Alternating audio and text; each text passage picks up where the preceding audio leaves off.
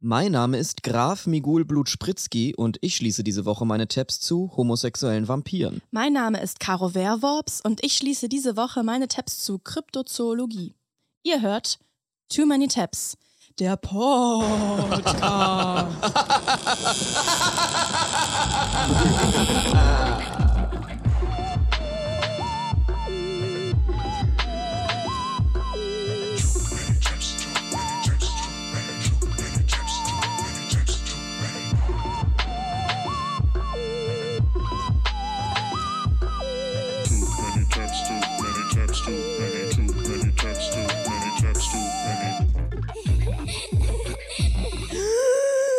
Das war vielleicht Was gruselig. war das denn? Ich habe mich vor mir selbst erschreckt. Vor deiner eigenen Lache Ja. erschrocken. Ja. Ja, heute haben wir eine kleine Spezialfolge vor. Wir dachten, es ist die Woche vor Halloween. Wir hauen mal eine Halloween-Folge raus. Ganz anders als sonst. Ganz anders als sonst. Caro und ich treffen uns hier ja einmal die Woche, um unsere Tabs zu schließen. Und wir haben oft, sag ich mal, Themen wie zum Beispiel so Spinnen, Exorzismus, Wursttod, Gräber, Geisterjägerin, Keschers Dämonen Benjamin Blümchen, Horrorfolgen, oder solche so Sachen. ganz gruselige Sachen wie die goldene Sonne. Ja. es ist immer, irgendwie zieht sich das Thema Grusel bei uns durch. Wir mögen einfach Mystery, wir mögen irgendwie Geheimnisse, wir mögen Gossip aus dem Jenseits. Und deshalb machen wir heute eine Spezial-Grusel-Episode von Too Many Tabs. weißt du, was ich, Thema Grusel, was ich heute Morgen gesehen habe? Es ist wirklich hammerhart. Es gab vor zwei Wochen diesen Clip, der auch viral gegangen ist, mit so fünf KindergärtnerInnen in Mississippi, die auf die fantastische Idee kamen, die Kinder zu erschrecken, indem sie sich diese Original-Scream-Masken anziehen und ganz, ganz nah an die Gesichter der Kinder gehen und die anschreien. Geniale Idee. Du hörst wirklich diese Panik in den Stimmen der Kinder. Ich mach das mal an. Das ist wirklich krass.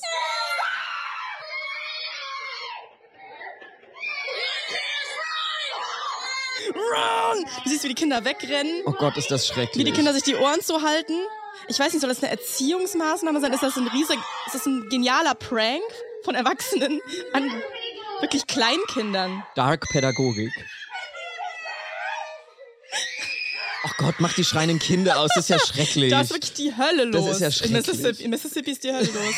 Das ist wirklich richtig krass und diesen KindergärtnerInnen drohen jetzt Anklagen tatsächlich für Kindesmissbrauch. Zu Recht. Ich wäre als Kind ausgeflippt. Ich hätte das ganz schlimm gefunden. Ich hatte schon Angst vorm Sandmann. ja, ich auch. Ich fand auch. das so gruselig, dieser Mann, kleine weiße Mann, alte weiße Mann mit Bart, der mit so tote schwarze Augen hat, Ganz der überall Augen. reinkommt. Der kann in jede Tür, in jedes Fenster, der kommt überall rein und wirft einen Sand in die Augen. Das fand ich so schlimm. Ich muss sagen, ich war auch ein sehr ängstliches Kind und ich habe schon Panik geschoben, wenn bei Heidi der Adler gekommen ist mit so düsterer Musik. Das war für mich so ein weißer Hai-Moment. Wenn, wenn der Adler gekommen ist, bin ich schon ausgerastet. Und so geht's mir auch heute noch. Also ich gucke selten so richtige Horror-Splatter-Sachen, so blutige äh, Sachen, da, das kann ich nicht so gut. Das geht bei mir komplett. Bei mir ist vorbei, sobald Dämonen dabei sind. Also sobald es so äh, auf die Psyche geht, dann sehe ich die überall. Ich mag das nicht so. Was ich aber hingegen mag, sind so, sind so Sachen wie Nightmare Before Christmas oder Rocky Horror Picture Show, Little Shop of Horrors. Das sind so Must-Sees in der Halloween-Season bei mir. Das schaue ich mir jedes Mal an. Also ich mag Grusel, ja, aber es muss auch ein bisschen Camp sein. Es muss gesungen werden dabei vor allem. Dann, dann ist für mich Grusel vollkommen Die Glee-Halloween-Folgen. Ja, genau, sowas. Das ist mein Grind.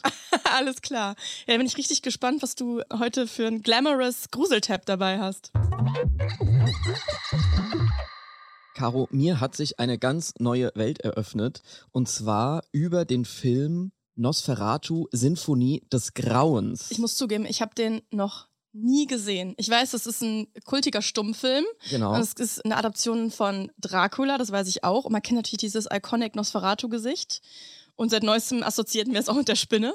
Aber das ist Richtig. bei mir auch schon alles. Ich habe den Film mir noch nie angeguckt. Ich habe mir den neulich angeguckt und wie du schon sagst, also das ist diese Vampirgestalt, die die Glatze hat und diese spitzen Ohren und die zwei kleinen Zähne vorne, also nicht diese Eckzähne, wie man die sonst von anderen Dracula-Verfilmungen kennt, sondern es ist quasi eine neue Vampirgestalt, die damals erschaffen wurde. Und tatsächlich hat der Film dieses Jahr feiert er sein hundertstes Jubiläum. Also es ist wirklich ein Stummfilm-Klassiker und ich habe mir den angeguckt und dazu ein paar creepy Facts zusammengesammelt und über den Film bin ich dann wieder auf neue Tabs gestoßen, die ich heute alle mal ein bisschen schließen muss. Also es, es wird heute ein bisschen vielschichtig, was die Tabs angeht. Vielschichtige Vampir-Tabs. Du hast ja gerade schon gesagt, die Story des Films ist so lose an das Original Dracula-Buch von Bram Stoker angelehnt.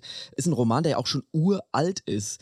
1897 wurde Dracula geschrieben und ich habe von verschiedenen FilmwissenschaftlerInnen gelesen, die gesagt haben, dass einer der Verdienste dieses Films eben ist, dass sie die Geschichte möglichst entschärft haben, was diese ganzen antisemitischen Anspielungen angeht. Und die Geschichte ist da eben so lose angelehnt. Es geht da auch um einen Häusermakler, der den Auftrag bekommt, von einem ominösen Grafen namens Orlok ein Haus zu organisieren und der wird dann von diesem Grafen auf sein Schloss eingeladen und dort gefangen gehalten. Man findet heraus, dieser Graf ist ein Vampir und am Ende zerfällt er zu Staub, weil er in die Sonne. Es ist ein Spoiler, gerade, aber ihr hattet 100 Jahre Er Zeit. stirbt am Ende. Ihr hattet 100 Jahre Zeit, jetzt den Film zu gucken. 1897. Ist der Roman geschrieben worden. Ah, okay, krass.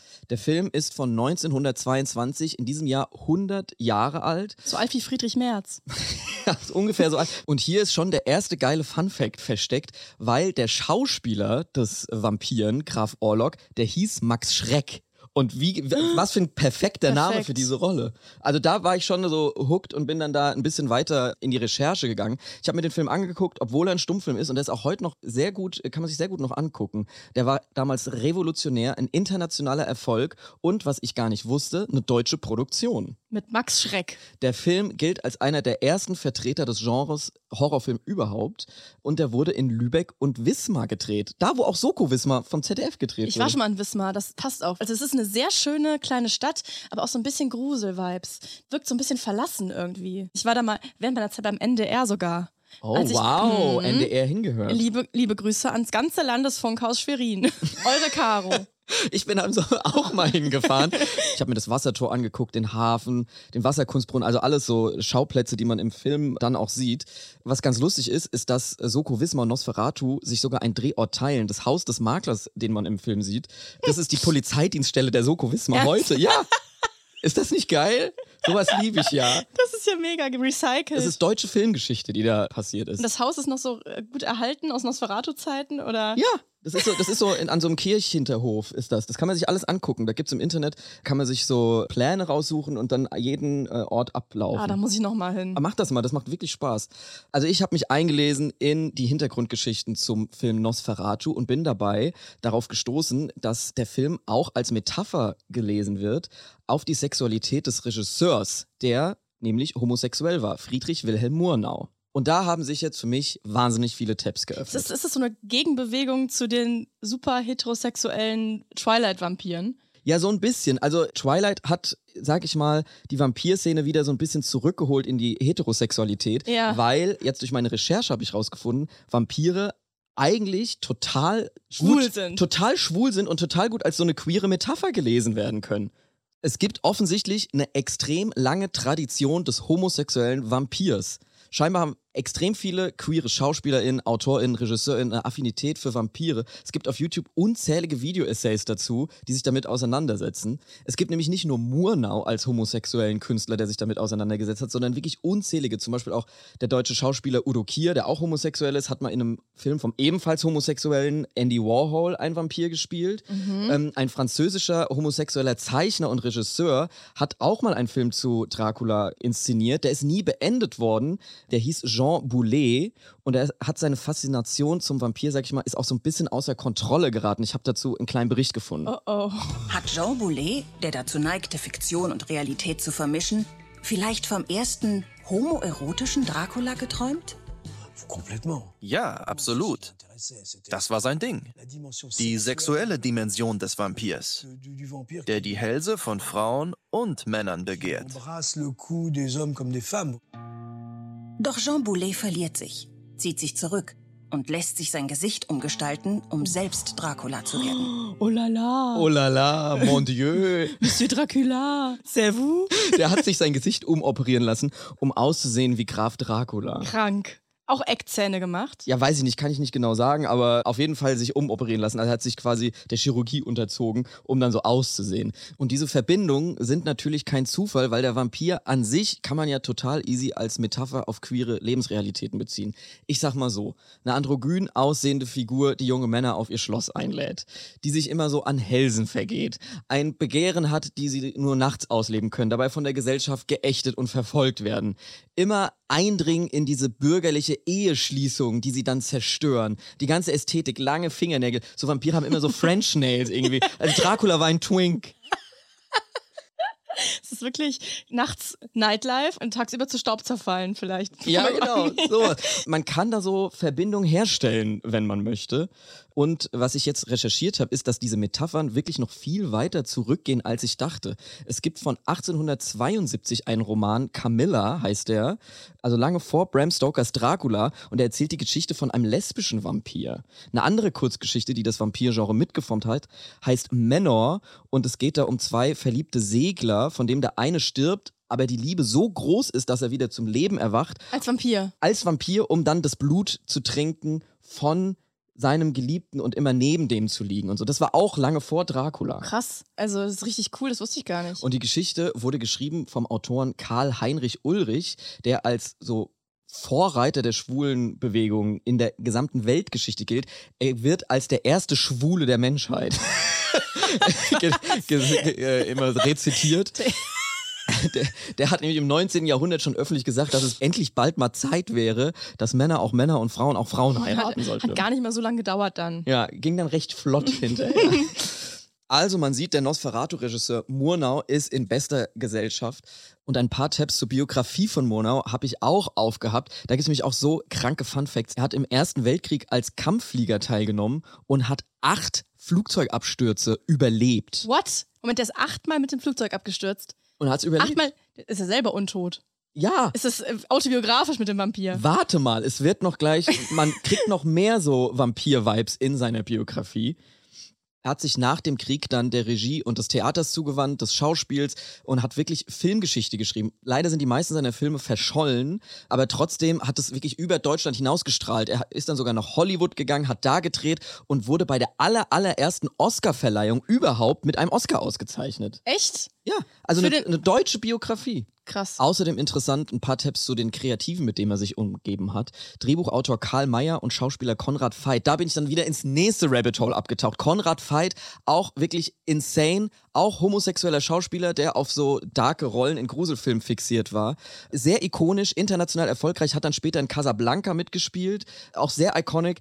Er ist das Mut für die Zeichnung des Original-Jokers aus Batman, weil der so ein ikonisches Äußeres gehabt hatte. Auch das, das, das Lächeln? Auch das Lächeln. Also der hatte so eine Rolle, wo er wirklich eins zu eins aussieht. Da gibt es so Fotos im Internet, wie er eins zu eins aussieht wie der Joker eigentlich, aber bevor es den Joker gab. Crazy. Außerdem hat er die Hauptrolle in dem ersten Film der Geschichte mitgespielt, in dem Homosexualität überhaupt thematisiert wurde. Brokeback ever. Mountain. An, ja, genau. Call me Der by your Joker name. in Brokeback Mountain. Ja, er. genau.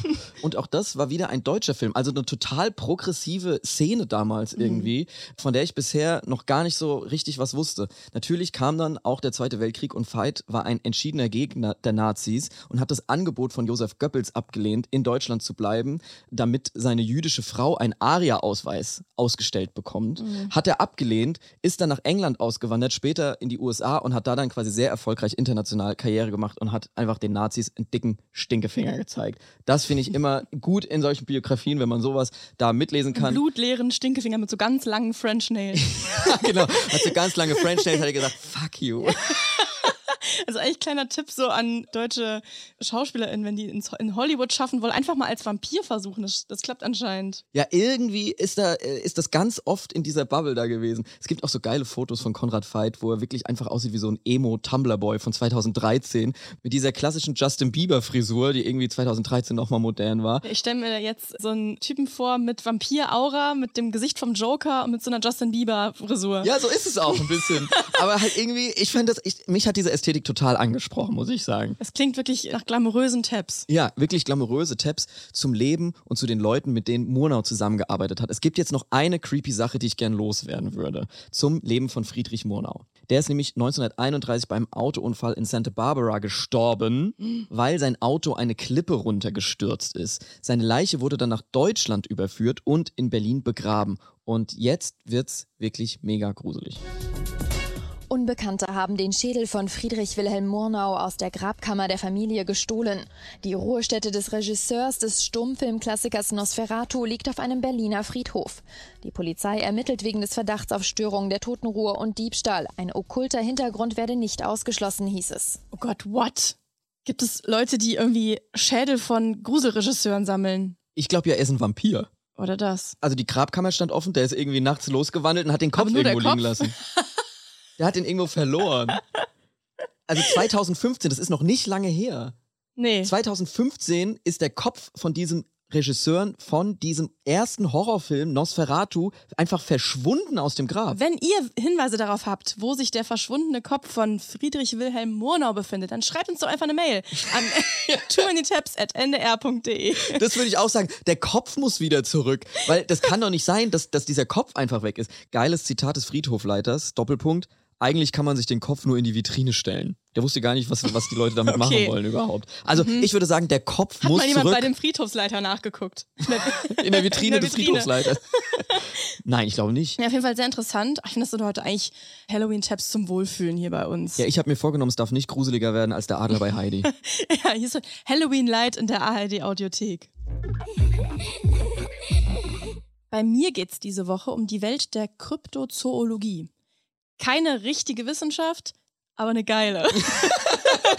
Was heißt das? Ich kenne das Wort leider nicht. Also in der Kryptozoologie geht es um Tiere, für deren Existenz es keine Beweise gibt im Prinzip. Es gibt dann oft nur schwache oder ziemlich zweifelhafte Belege, wie zum Beispiel alte Legenden oder eben Berichte von Augenzeuginnen, Fußspuren, verschwommene Fotos. Also du weißt schon, auf welche Gestalten ich hinaus will, ne? So Bigfoot, Nessie, Genau. solche Sachen. Fußspuren zum Beispiel bei Bigfoot oder verschwommene Bilder angeblich vom Monster von Loch Ness oder Werwolf-Legenden. Also alles, was da irgendwie so Der Gryffalo, solche Sachen. Genau. Also die wissenschaftliche, die richtige Zoologie, die beschäftigt sich nicht mit solchen Wesen. Also das fällt dann schon eigentlich in den Bereich Mythologie und teilweise natürlich auch Ethnologie, wenn man sich eben wissenschaftlich mit Legenden und so weiter beschäftigt. Und Kryptozoologinnen glauben eben, dass solche Legenden und Berichte über Tiere, die normalerweise als Fabelwesen gelten, dass die zum Teil noch auf unentdeckte Tierarten zurückzuführen sind. Und solche angeblich unentdeckte Tierarten nennt man Kryptid. Und danach wird gesucht. Also die könnte es theoretisch doch geben und wir wissen das, Das noch ist die nicht. Theorie. Also nur weil man bis jetzt noch keinen Yeti gefunden hat, heißt es ja nicht, dass es den nicht vielleicht irgendwo gibt. Man muss erstmal davon ausgehen. Das ist Mindset. Kryptologie ist in erster Linie, ist in erster Linie Mindset. Es gibt eine richtige Bubble an Kryptozoologinnen, die nach Tieren bzw. Wesen suchen, zum Beispiel dem Yeti oder Einhörnern oder Werwölfen oder Chupacabras, die halt nicht in so existierende zoologische Klassifikationsschemata passen. Also das sind super wilde Figuren, manchmal ist es aber auch harmloser. Also zum Beispiel der Marozzi, Marozzi, das ist einfach ein Löwe mit geflecktem Fell, also wie so mit Leopardenmuster. Manchmal sind es auch Verwandte von bekannten Arten, die angeblich gesichtet wurden oder von denen erzählt wird, aber deren Existenz noch niemand beweisen konnte. Also eigentlich kannst du jetzt ein Kryptid erfinden und dann muss halt dir jemand beweisen, dass es das nicht gibt. Ich glaube, das ist so ein bisschen die Herangehensweise. Okay, also das finde ich eine super Sache. Wollen wir nicht vielleicht mal einen Podcast-Kryptid uns ausdenken und den Finde ich streuen? Ja, irgendwie was äh, Too Many Tabs related. Tabs? Ta Teppenwolf. Ja, Tappenwolf. Gibt's vielleicht, wissen wir nicht. Soll uns erstmal jemand das Gegenteil beweisen. Also, das Geile ist halt, als Kryptiden gelten auch normale Arten, wenn sie in Gegenden gesichtet wurden, in denen sie normalerweise nicht vorkommen. Das sind dann sogenannte Out-of-Place-Sightings, zum Beispiel von den Alien Big Cats. Das fand ich hochinteressant. Vor allem in Großbritannien werden angeblich häufig wilde Großkatzen gesichtet, wie zum Beispiel Panther oder Leoparden oder Pumas, was sich halt niemand erklären kann, warum die in Großbritannien unterwegs sind auf einmal. Sightseeing wahrscheinlich. Ja. hop on, hop off. Und dazu gibt es auch wilde Theorien. Also es gab in den 70ern ein neues, strengeres Dekret zur Haltung von Wildtieren. Und da vermutet man eben, dass einige Leute ihre Wildkatzen ausgesetzt haben. Und die haben dann eine eigene Population entwickelt. Zweite Theorie, Hauskatzen haben sich mit Wildkatzen gepaart und eine neue Hybridrasse ist entstanden. Dritte Theorie, die finde ich richtig geil. Raubkatzen sind aus römischen Amphitheatern entflohen und haben sich vermehrt. Das fand ich so geil. Die Amphitheaterlöwen einfach im Untergrund leben in Großbritannien. Das finde ich geil. Das ist, klingt so plausibel. Komplett. Und die vierte, ja, also weil es eben schon so uralte Fabeln gibt über diese Großkatzen, gibt es die halt einfach. Also und dann sind die bis heute halt nicht komplett ausgestorben. Also so arbeitet halt die Kryptozoologie. Es wird erstmal angenommen, das gibt's schon und man überlegt so die Theorien, wie man irgendwie an die rankommt. Ich find's geil. Und ich finde auch schon die Entstehungsgeschichte von dieser Disziplin sehr interessant. Das wurde nämlich in den 40ern und 50ern von Ivan T. Sanderson und Bernhard Heuvelmanns, ich weiß nicht, ob ich beide richtig ausspreche, ins Leben gerufen. Natürlich haben sich vorher schon andere Leute mit diesem Themengebiet befasst. Es ist ja klar, also so Legendenbildung und Fabelwesen ist halt einfach so alt wie die Menschheit selbst.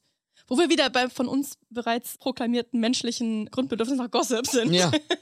Mythen, Märchen, Gossip. Das Genau. ist das, was die Gesellschaft zusammenhält.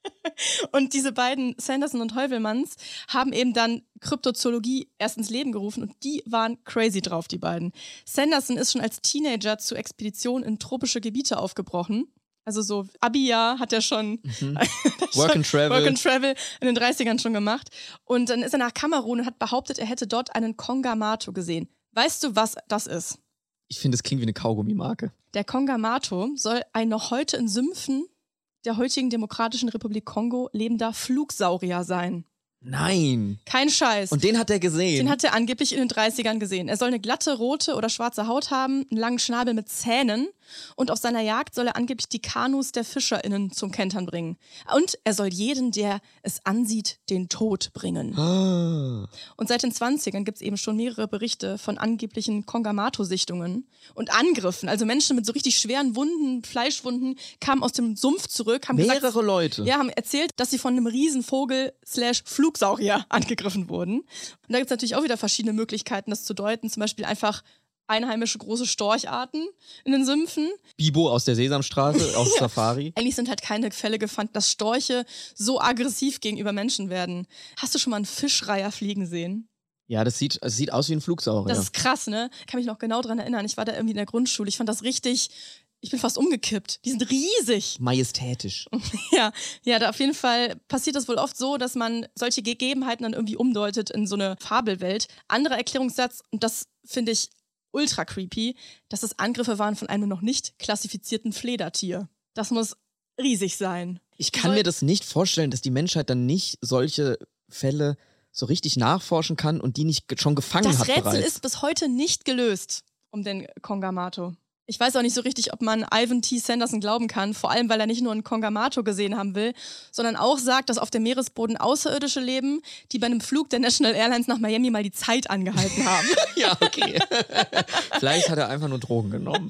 ja, man weiß es nicht genau. Und der andere, Bernhard Heuvelmanns, der gilt sogar als der Vater der Kryptozoologie. Der ist auch eine super spannende Persönlichkeit. Der war nämlich nicht nur Zoologe und Autor, sondern auch Jazzmusiker. Und in seinem Wikipedia-Artikel steht, seine Lehrer überraschte er damals mit seinem großen Wissen über Evolution und Jazz. das stimmt halt. Also ich finde, Kryptozoologie ist quasi Evolution plus Jazz. so ein bisschen improvisiert, so eine Freestyle-Wissenschaft irgendwie. Das finde ich eine super Kombination. Auf jeden Fall sein Lebensziel, verborgene Tiere suchen. Und ich kann diese Faszination auch total verstehen. Ich komme zum Beispiel ganz oft auf den Fakt überhaupt nicht klar, dass es wirklich mal Dinosaurier gab. Das trifft mich oft so ganz unerwartet, dieser Gedanke, dass die wirklich mal da waren. Ja, manchmal wacht man auf und denkt sich, scheiße, es gab mal Dinosaurier. Ja. Wirklich? Vielleicht gerade hier. Vielleicht hier auf diesem Ort stand vielleicht schon mal ein Dinosaurier, wo wir jetzt Podcast aufnehmen. Das geht in den menschlichen Verstand irgendwie gar nicht rein, dass die wirklich mal, diese großen, riesigen Reptilienwesen, dass die wirklich mal da waren. Und habe ich auf einmal immer so Sehnsucht nach den Dinos. Ja, ich auch. Hast du diese, hast du diese Doku auf Apple Plus gesehen? Prehistoric ich habe mir eine Planet. Folge angeguckt, das ist so Das krass. ist mega geil. Das ist quasi wie so eine Tierdoku auf Phoenix, ähm, nur halt mit Dinosauriern und zwar so aufwendig animiert, dass du wirklich denkst, du guckst echten Dinosauriern in ihrem Alltag zu. Sowas habe ich überhaupt noch nicht gesehen. Das fand ich mega geil. Und Kryptozoologen sind auch obsessed mit Dinosauriern.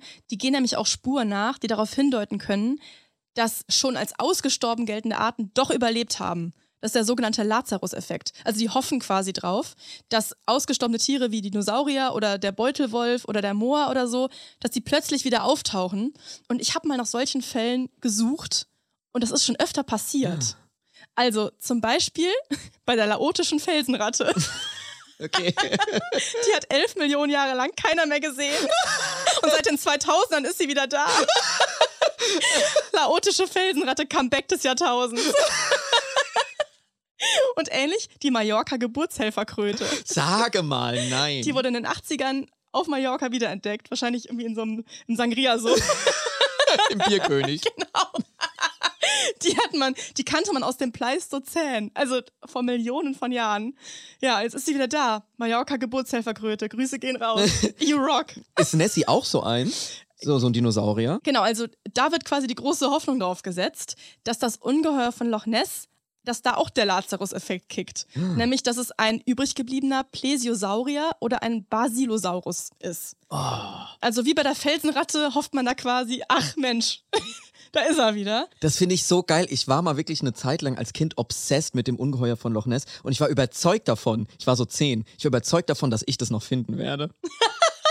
Und wie läuft's? Ja, bis jetzt habe ich, es hat sich noch nicht gemeldet, aber ich war auch noch nicht da. Ich habe mir so gedacht, hä, da muss man doch nur lange genug sitzen, dann taucht es doch irgendwann auf. Ich werde es noch finden. Also falls ihr das Ungeheuer von Loch Ness gefunden habt oder das Ungeheuer von Loch Ness seid, dann schreibt uns doch bitte an too many tabs at ndr.de. Ich habe mir letzte Nacht eine komplette Nessie-Doku noch reingezogen. Ich stelle mir dich ungefähr so vor wie dieser Mann. Ich habe das Nessie-Fieber, das stimmt. Hast du das Nessie-Fieber? Ich habe total das Nessie-Fieber. Seit Jahren. Ich bin auf der Suche, war noch nie da, muss ich sagen. Aber irgendwie wohnt in mir der Wunsch inne, dass ich dieses Ungeheuer nochmal sehe. Und wusstest du, dass es, es wurde ja mal gescreenshottet. Das Ungeheuer von Loch Ness wurde ja mal auf Apple Maps Oh, ich erinnere mich. fotografiert. Von oben mit einem Satellitenbild. Das ist für mich Beweis genug. Eine Doku hat auf jeden Fall dieser Mann, der sucht seit zehn Jahren unermüdlich nach Nessie. Und dann kommt er nämlich auf die Idee, weil er tagsüber noch nichts gefunden hat, vielleicht mal nachts zu gucken. Schlau. Geniale Idee. Ja. Der pensionierte Ingenieur hat den See erst nur bei Tag observiert, jetzt auch nachts.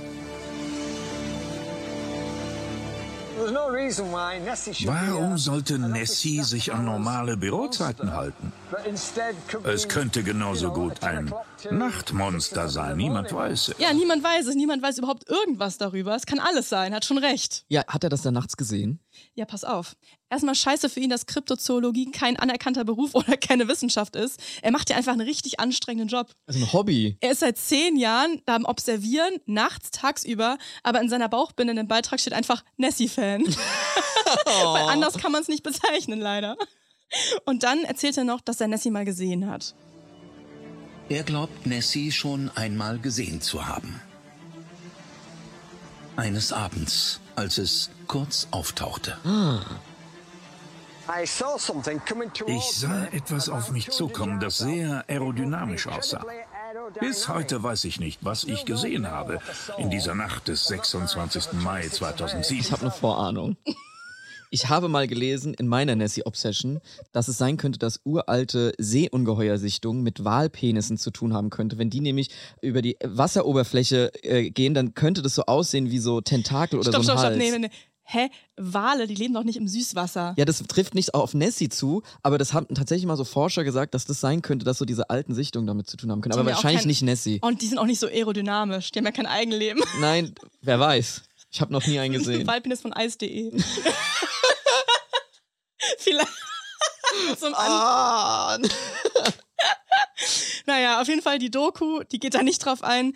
Da wird quasi ein Beleg nach dem anderen wieder zerstört, den die Menschheit sich äh, aufgebaut hat, um Nessie zu erklären. Also es gab den Verdacht, dass es ein übrig gebliebener Dinosaurier ist, der nie gefunden wurde. Es gab den Verdacht, dass es eine Seeschlange ist, was auch Quatsch war. Dann wurden Robben verantwortlich gemacht. Dann wurde wie, badende... wie wurden die Robben die verantwortlich Robben gemacht? wurden ver weil die schwimmen so buckelig. Ah. Die wurden Ah, verantwortlich. okay. Badende Elefanten, weil in den 30ern mal ein Zirkus in der Nähe gastierte. Die haben die Elefanten immer im Loch Ness Nein, gebadet. das wusste ich noch nicht. Das finde ich auch mega. Aber wahrscheinlich hat das auch nicht gestimmt, weil die Elefanten, die schwimmen ja nicht so weit rein. Außerdem wurden die auch immer sehr öffentlichkeitswirksam gebadet, während so Fotos und so gemacht wurde. Also das ist auch Quatsch. Bis heute ungeklärt. Also die Doku geht lange und räumt einen Fakt, angeblichen Fakt nach dem anderen zur Seite. Und am Ende ist das Fazit wie immer, es bleibt ein Mysterium. Oh Mann, ey, ich habe gedacht, die Doku löst jetzt das Rätsel. Ich finde an Kryptozoologie auf jeden Fall die Passion geil und das Durchhaltevermögen. Also so angeblich Jahrhunderte oder Jahrtausende alte Wesen weiter zu verfolgen. Nessie und Yeti und so, die müssen ja verdammt alt werden, wenn man die jetzt noch finden will. Und was ich auch richtig creepy finde, viel gruseliger noch, dass auch immer wieder neue Kryptiden entdeckt werden. Zum Beispiel der Mothman in den 60ern. Und der ist ein komplettes Rabbit Hole für sich, das hebe ich mir noch auf für eine andere Folge. Die nächste Gruselfolge kommt eh. Nächste Woche. Das war Ja, genau. Ich habe noch gelesen, dass man nicht ausschließen kann, dass halt so Kryptozoologinnen durch Zufall mal die ein oder andere unbekannte normale Tierart entdecken. Aber seit den Anfängen der Disziplin in den 50ern wurde keine einzige spektakuläre Entdeckung gemacht. Und sie halten trotzdem durch. Sie halten trotzdem durch. Ich finde es keep up the good work. Stay strong. Wer weiß, ich setze große Hoffnung auf Kesha, ehrlich gesagt. Die sehe ich da auch an der vordersten Die wird das Front. Ungeheuer von Loch Ness finden. Und das ist für mich auf jeden Fall die deutlich coolere Kryptobubble, als Leute, die sich mit Bitcoins und Kryptowährungen so beschäftigen. Also wenn wir von von der Kryptobubble reden, dann bitte ab jetzt davon. Das würde ich auch sagen. Falls ihr auch gruselige Mythen habt, mal ein komisches Tier gesehen habt, äh, was noch keiner kennt, dann schickt uns doch bitte eure Rabbit Holes und Themen, da freuen wir uns. Und zwar geht das entweder über die E-Mail-Adresse too many ndr.de oder ihr schreibt uns auf unseren Social-Media-Kanälen. Da findet man dich unter Miguel R aus A und mich unter Caro Worps. Das war's mit unserer kleinen Halloween-Folge. Ich würde sagen, die einzige Möglichkeit, jetzt wieder zurück ins Diesseits zu kommen, ist NDR Cross-Promo, Cross-Promo, Cross-Promo.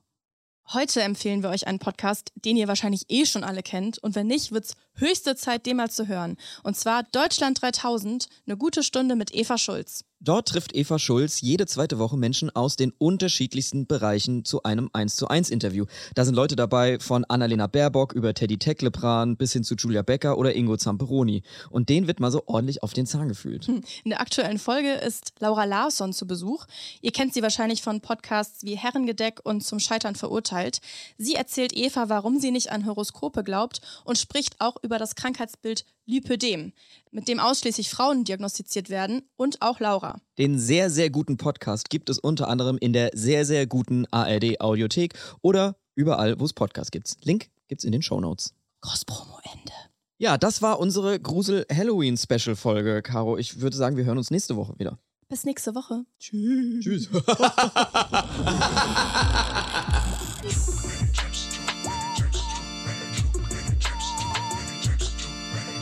Too Many Tabs ist eine Produktion von TRZ Media im Auftrag des NDR. Wir sind eure ModeratorInnen, Miguel Robitzky und Caroline Worps. Producerin Henny Koch. Ausführender Produzent TRZ Robin Drömer. Ausführende Produzentin NDR Johanna Leuschen. Redaktion NDR Melanie Litzbar. Musik Joel Delato. Neue Folgen gibt es immer mittwochs in der ARD Audiothek und überall da, wo es Podcasts gibt. Many taps too, many taps too,